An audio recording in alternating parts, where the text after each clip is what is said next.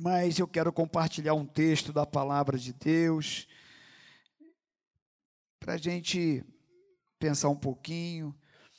Essa mensagem eu preguei, deve ter mais ou menos uns dois anos, só dois anos, é uma mensagem curta.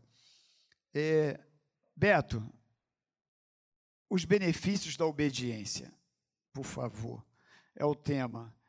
Deuteronômio, capítulo de número 11 versículo de número 8. Deuteronômio, capítulo de número 11, versículos de 8 a 14. Muito bem.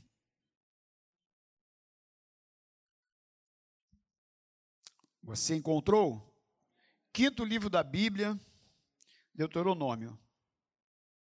Diz assim: Guardai, pois, todos os mandamentos que hoje vos ordeno, para que sejais fortes, e entreis e possuais a terra para onde vos dirigis, para que prolongueis os dias na terra que o Senhor, sob juramento, prometeu dar a vossos pais e a sua descendência, terra que mana leite e mel porque a terra que passais a possuir não é como a terra do Egito, de onde saístes, em que semeáveis a vossa semente, com um pé arregáveis como a uma horta. Mas a terra que passais a possuir é terra de montes e de vales. Da chuva dos céus beberás águas. Terra de que cuida o Senhor vosso Deus os olhos do Senhor vosso Deus estão sobre ela continuamente, desde o princípio até o fim do ano. Se diligentemente obedecerdes a meus mandamentos que hoje vos ordeno, de amar o Senhor vosso Deus e de o servir de todo o vosso coração, de toda a vossa alma, eu darei as chuvas da vossa terra a seu tempo, as primeiras e as últimas, para que recolhais o vosso cereal, o vosso vinho e o vosso azeite. Senhor, nós te louvamos pela tua palavra que nós lemos agora e que teu Espírito Santo possa ministrar o nosso coração nessa palavra simples, mas que cremos que vem de ti, Senhor. Porque a tua palavra ela não volta vazia. Então nos ajuda a absorver aquilo que teu Espírito quer falar conosco nesta noite. Em nome de Jesus. Amém. Glória a Deus. Bom, meus irmãos, esse texto aqui de Deuteronômio é um texto muito específico para o povo de Israel e vem falando sobre os benefícios da obediência. É claro que nós estamos lendo um texto do Antigo Testamento, aonde é, Deus está falando com o povo para que o povo através de Moisés, você sabe muito bem quem escreveu o Pentateuco, e diz aqui que a importância de obedecer a Deus, que aquele povo, por conta de fazer aquilo que Deus estava pedindo, que eles iriam colher resultados, frutos. E verdade é que, mesmo que é um texto específico lá para o povo de Israel, naquele momento em que Deus estava dirigindo-os para a terra prometida, para uma terra que manava leite e mel, um povo que estava pelo deserto até chegar em Canaã. Mas o princípio da Bíblia, da palavra de Deus, ela continua até hoje. Esse princípio da obediência é para mim e para você hoje. Amém? Então, da mesma forma que Deus estava falando para o povo, que era necessário eles obedecerem, eu também e você, se quisermos ser abençoados por Deus, nós temos que obedecer. Só que isso é fato, a gente sabe disso, e parece uma coisa muito simplória, mas como que é difícil obedecer? Não é verdade, meus irmãos? Fala aí para mim. Jesus você é assim, rapaz. Eu não sou assim, não, mas você é. Eu sou também, tá, Rom? Não precisa me olhar assim, não. É brincadeirinha. Por que, que nós somos assim? Que isso? Mas ele diz aqui para o povo o seguinte: olha o versículo que nós lemos. Guardai, pois, todos os mandamentos que hoje vos ordeno. Você acha que Deus não está falando isso para mim e para você hoje? Da mesma forma que ele estava falando para o povo naquela época? Claro! E o que Deus mais quer de mim e de você é que nós sejamos filhos obedientes. Porque coisa ruim é filho desobediente. Você pede um filho para fazer uma coisa, ele faz outra. Fala a verdade. Tu pede ele para fazer isso, ele faz aquilo. Rapaz, eu sei que tem filhos obedientes, mas normalmente os filhos, né? A gente tem que falar 355 vezes a mesma coisa. Não sei se isso é na tua casa, porque na minha, três filhos. Eu sei o que eu estou falando. Então, Deus ele quer de mim e de você obediência.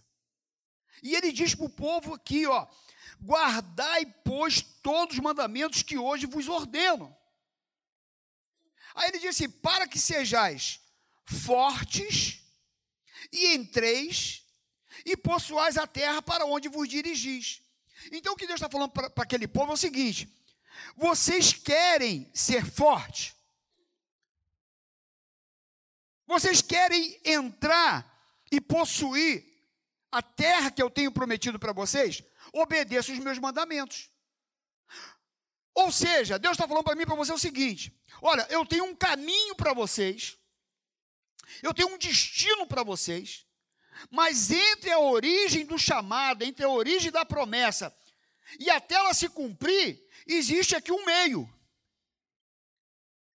E nesse meio, eu preciso que vocês obedeçam a minha palavra.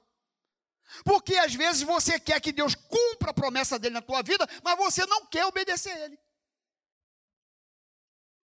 E aí Deus fala assim: Mas eu estou querendo cumprir a promessa da tua vida. Só que você não está fazendo o que eu estou pedindo. Como é que eu vou cumprir? Como é que eu vou fazer se você não está me obedecendo? Eu estou com uma vontade, você não sabe, Deus falando, né? Eu estou com uma vontade de cumprir essa promessa da tua vida. Eu estou com uma vontade. Mas você precisa fazer a sua parte. Eu preciso que vocês me obedeçam. Eu preciso que vocês cumpram aquilo que eu estou pedindo. Eu já pedi uma, já pedi duas, já pedi três. Meu filho, minha filha, eu quero te abençoar. E ele diz aqui: para que vocês sejam fortes. O que nos enfraquece é a desobediência. O que nos enfraquece espiritualmente é não fazer a vontade de Deus. Porque todas as vezes que nós não fazemos a vontade de Deus, a gente se distancia dele. Quando eu não obedeço a Deus, eu estou dizendo para Ele que eu não creio na palavra dele. Que eu creio em mim, na minha força. Bendito é o homem que confia no Senhor e cuja esperança está no Senhor. Mas aí a própria Bíblia, lá em Jeremias, diz assim: Mas maldito é o homem que confia no seu braço carnal, que confia no homem, e, a, e aparta o seu coração do Senhor. E é o que nós fazemos. Porque todas as vezes que eu não obedeço a Ele, eu faço o que eu acho que é certo, e não o que Ele acha. E todas as vezes que eu faço, faço o que eu acho que é certo, eu me dou mal. Que eu confio no meu braço. E esse é o grande problema. E Deus fala assim: você quer ser forte? Obedece a Deus. Porque senão você vai se enfraquecer espiritualmente. Você quer possuir a promessa? Você quer alcançar a promessa? Você tem que obedecer. Aquele que tem os meus mandamentos e os guarda, esse é o que me ama. E aquele que me ama será amado por meu Pai e eu me manifestarei a ele. Olha que coisa linda. Que versículo bonito, né? De citar e de falar e declamar é lindo. Mas viver, aquele que tem os meus mandamentos e os guarda, esse é o que me ama. E quando você obedece a Jesus, você está dizendo para ele que você o ama. E aí ele diz assim no texto: Guardai, pois, todos os mandamentos que hoje vos ordeno, para que sejais forte, para que você não dê lugar, sabe, ao diabo, para que você não dê vazão à sua carne, para que você realmente ande orientado e dirigido por Deus, para que vocês entrem e possuam a sua promessa.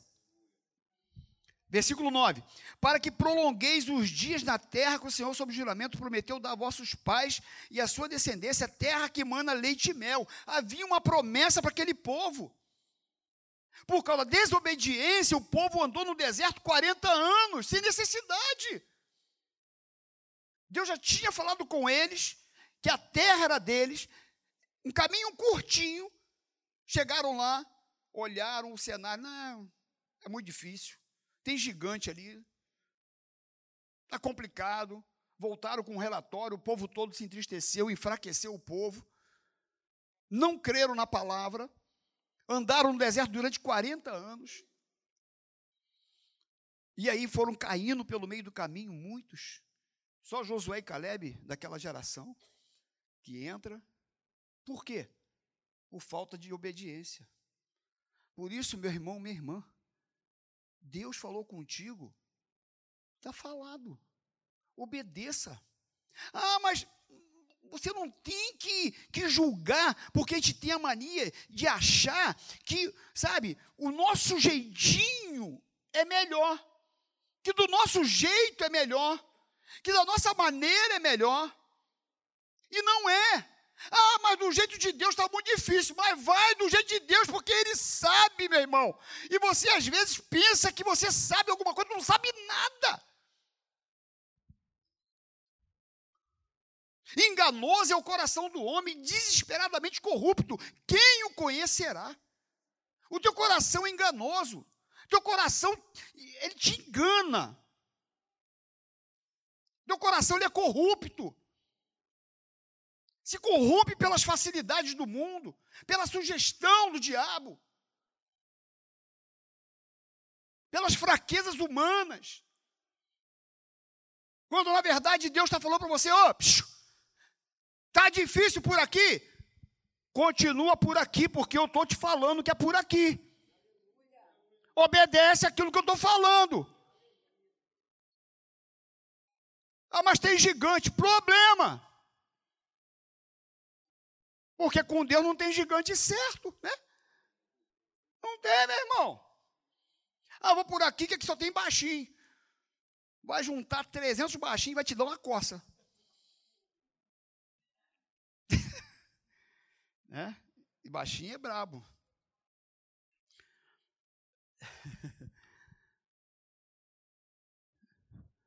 Porque a terra que passais a possuir não é como a terra do Egito, de onde saís, em que semeáveis a vossa semente com o pé, arregáveis como uma horta.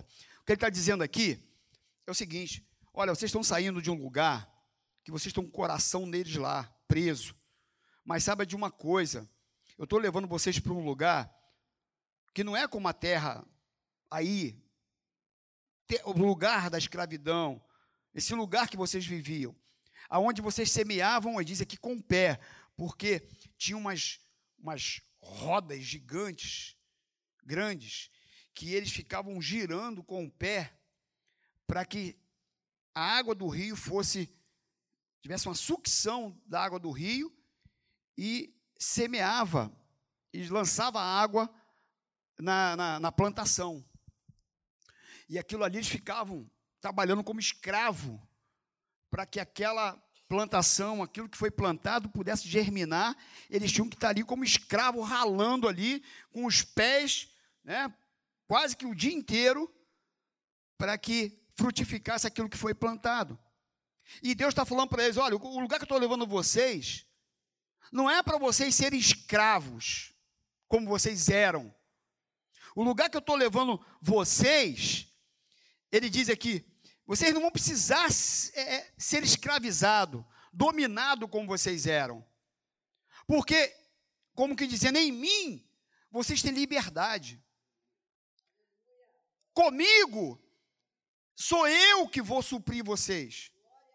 Porque ele diz aqui no versículo de número 11: Mas a terra que passais a possuir é terra de montes e de vales, da chuva dos céus beberá água. Agora, interessante, Estevão, que diz ali, até a canção que eu pedi para vocês cantarem, porque diz que o nosso Deus é o Deus de montes e de vales, não é isso? E ele diz justamente isso aqui. Ele diz aqui no versículo de número, número 11: Mas a terra que passais a possuir é terra de montes e de vales o que, que ele está dizendo?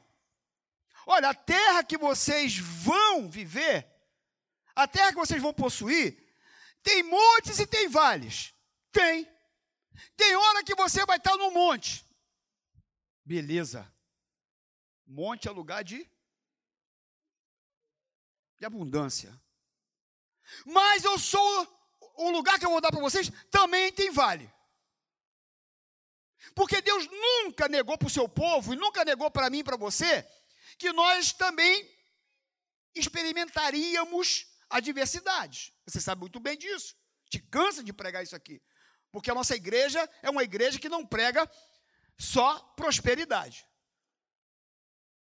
Aqui a gente entende pela Bíblia, pela palavra de Deus, que também nós enfrentaríamos problemas. No mundo, mas tem de bom ânimo, porque eu venci o mundo. E Deus aqui diz para o povo: olha, a terra que eu vou dar para vocês é uma terra de montes e de vales. Mas aí ele complementa. Ele complementa dizendo o seguinte: da chuva dos céus beberás águas, como que dizendo. Agora vocês não vão precisar mais ficar com os pés ali, trabalhando como escravos para comer. Agora eu vou dar uma terra para vocês de montes e de vales. Tem vale? Tem vale. Mas olha, vocês vão beber da água do céu. Quem vai suprir, Raquel? É Ele. Entendeu, Renato? É Ele. Eu estou no vale, Ele supre. Eu estou na montanha, Ele supre também. A terra que eu tenho para vocês é de montes e de vales mas vocês vão beber da água do céu. Eu gosto desse negócio. Não é do rio Nilo. Não é do rio Nilo lá do Egito, não. Vai ser água do céu. Quem vai mandar sou eu. E ele diz assim: terra, olha que coisa linda. Terra de que cuida o Senhor. Ah, coisa linda! Terra de que cuida o Senhor, o vosso Deus. Eu gosto desse negócio também. Ele diz: vocês não vão mais estar em terra que não é de vocês, sendo escravo, e que para beber da água do rio Nilo, para comer, vocês têm que ser escravos, ser oprimidos e comer só o que eles derem para você comer e beber. Não. Se vocês me obedecerem, se vocês viverem o que eu estou pedindo, eu vou levar vocês para uma terra que tem montes e tem vales, tem, mas eu vou cuidar de vocês. Eu cuido de você, terra de quem cuida o Senhor. E ele diz mais: o vosso Deus, ou seja, eu sou o seu Deus.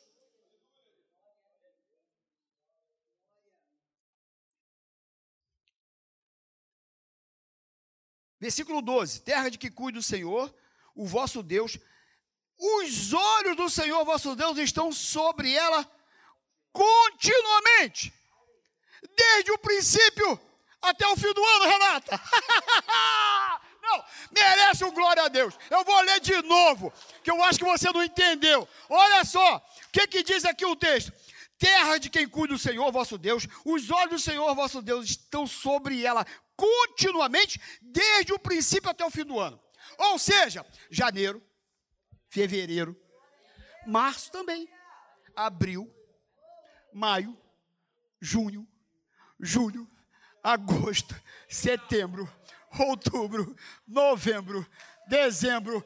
É desde o princípio até o final do ano. Deus está com o olho sobre a terra, sobre a tua vida. É o tempo todo. O que está dizendo? Obedece a minha palavra. O que eu estou te pedindo é só você me obedecer. Porque eu vou cuidar de você.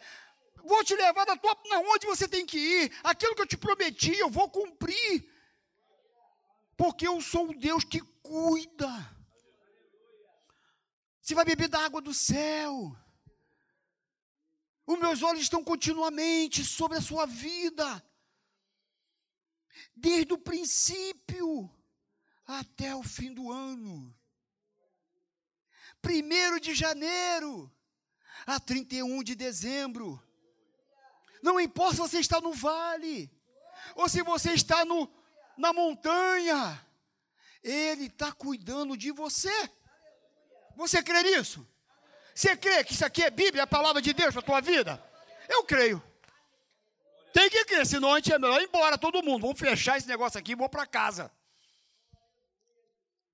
E ele diz aqui: se diligentemente obedecerdes aos meus mandamentos, que hoje vos ordeno, de amar o Senhor vosso Deus, de o servir de todo o vosso coração e de toda a vossa alma. Eu darei as chuvas da vossa terra a seu tempo, as primeiras e as últimas. Olha o que ele está dizendo aqui, meus irmãos. Se vocês obedecerdes a minha voz, se vocês fizerem o que eu estou pedindo, eu vou cuidar de vocês. Se vocês me amarem, se vocês me servirem de todo o vosso coração, de toda a sua alma, eu me proponho, sabe, a te dar a chuva, tanto a, a primeira como a última. E ele está falando para um povo que ia entrar para uma terra que ele prometeu, que eles haveriam de plantar, que eles de, haveria de esperar na terra para que a terra pudesse dar o que eles precisar para comer. Eles iam depender agora daquela terra, não tinha mais ninguém para dar comida para eles. Agora eles iam depender de Deus, mas Deus diz para ele: Olha, se vocês me obedecerem, entrando na terra que eu prometi, eu vou dar para vocês a primeira chuva, que a primeira chuva é a que prepara a terra. Para você abrir os sulcos na terra e você jogar a semente. E aí ele diz: Eu vou dar a última também. Porque a última vem, que é para germinar um negócio, que é para crescer. Entendeu, Jean? Que é para crescer. Porque depois vocês vão colher. Então eu me comprometo. Quem está falando é Deus, hein, meus irmãos? Não sou, não é o pastor Saulo. Ele está falando, eu vou dar a primeira chuva, eu vou dar a última. Eu vou dar condições vocês de semear e eu vou dar condições vocês de colher. Deus não vai deixar faltar. Vocês agora vão depender de mim. Eu sou o Deus de vocês, sou eu que cuido de vocês. Essa terra é minha. Sou eu que estou levando vocês para onde vocês estão indo. E eu vou dar condição para vocês viverem, sobreviverem trabalhar, frutificar, viver em comunidade. E aí ele diz assim: darei as chuvas da vossa terra a seu tempo. Eu gosto desse negócio da seu tempo, né? É no tempo certo, Neiva. A chuva de Deus é no tempo certo, Estevão. Só que às vezes a gente quer chuva no tempo que não é para dar chuva. Tem tempo que não é não é. É na hora de Deus. E ele diz: Eu vou dar no tempo certo, eu vou mandar chuva. A primeira e a última. E ele diz assim: Para que recolhais o vosso Primeira coisa é o quê? Cereal. Para que vocês recolham o cereal. Cereal é o quê, gente? Ó, comida, alimento. Então, Ju, o que ele está dizendo é que ele não vai deixar faltar o pão na tua mesa. Não vai. Vocês vão recolher o cereal. Você nunca viu um justo nem passar fome, nem mendigar o pão, porque Deus é fiel na Sua palavra. Sempre aparece alguém para pintar o cabelo, para cortar na hora certa. Deus sempre manda Wellington. Ele sempre vai chegar, Wellington. Ah, mas está faltando 10 minutos. É 10 Vai chegar. É na hora certa. No momento dele chega. E ele diz: não vai faltar o cereal. E o vosso vinho. Vinho é o quê? Alegria. Não vai faltar o pão na mesa. E a alegria do Senhor não vai faltar sobre a tua vida. Ah, mas eu torci meu pé a alegria do Senhor não vai faltar. Quase que o pastor sentou no pé da. Nem vi. Mas não falta alegria. Alegria não falta. Não vai faltar o cereal e não vai faltar o vinho. Está tudo difícil. Mas a alegria do Senhor não falta. É impressionante, né, meus irmãos? Tem gente que não entende nada. Tem gente que pensa que a gente é maluco. E nem quer saber de uma coisa, a gente é maluco mesmo. A gente é um povo doido. Doido de pedra. O negócio está tudo escangalhado. Está você lá, está a Isa lá, cantando, adorando o Senhor. Está tudo esquisito. Está você indo para a igreja com a Bíblia debaixo do braço. Está tudo estranho. Estou eu indo para a consagração. Está tudo complicado, mas eu vou para a portaria, vou trabalhar hoje, eu vou lá porque. É. É, Carlinha, é assim. Por que isso? É porque não falta o vinho. E se faltar, ele faz milagre. Ele transforma a água no próprio. é. Oh, coisa boa. É desse jeito. E aí, para concluir, ele diz assim: não vai faltar o cereal, não vai faltar o vinho, e o vosso azeite. Azeite lembra o quê? Ah, Espírito Santo, presença. Não falta pão, não falta paz, que é a alegria do Senhor. E não vai faltar unção sobre a tua vida. Presença do Espírito Santo não falta azeite, meu amigo. Não falta. É, jorra, jorra, jorra. A unção está sempre presente. O fogo no altar não se apaga. Se tiver lenha, tem fogo.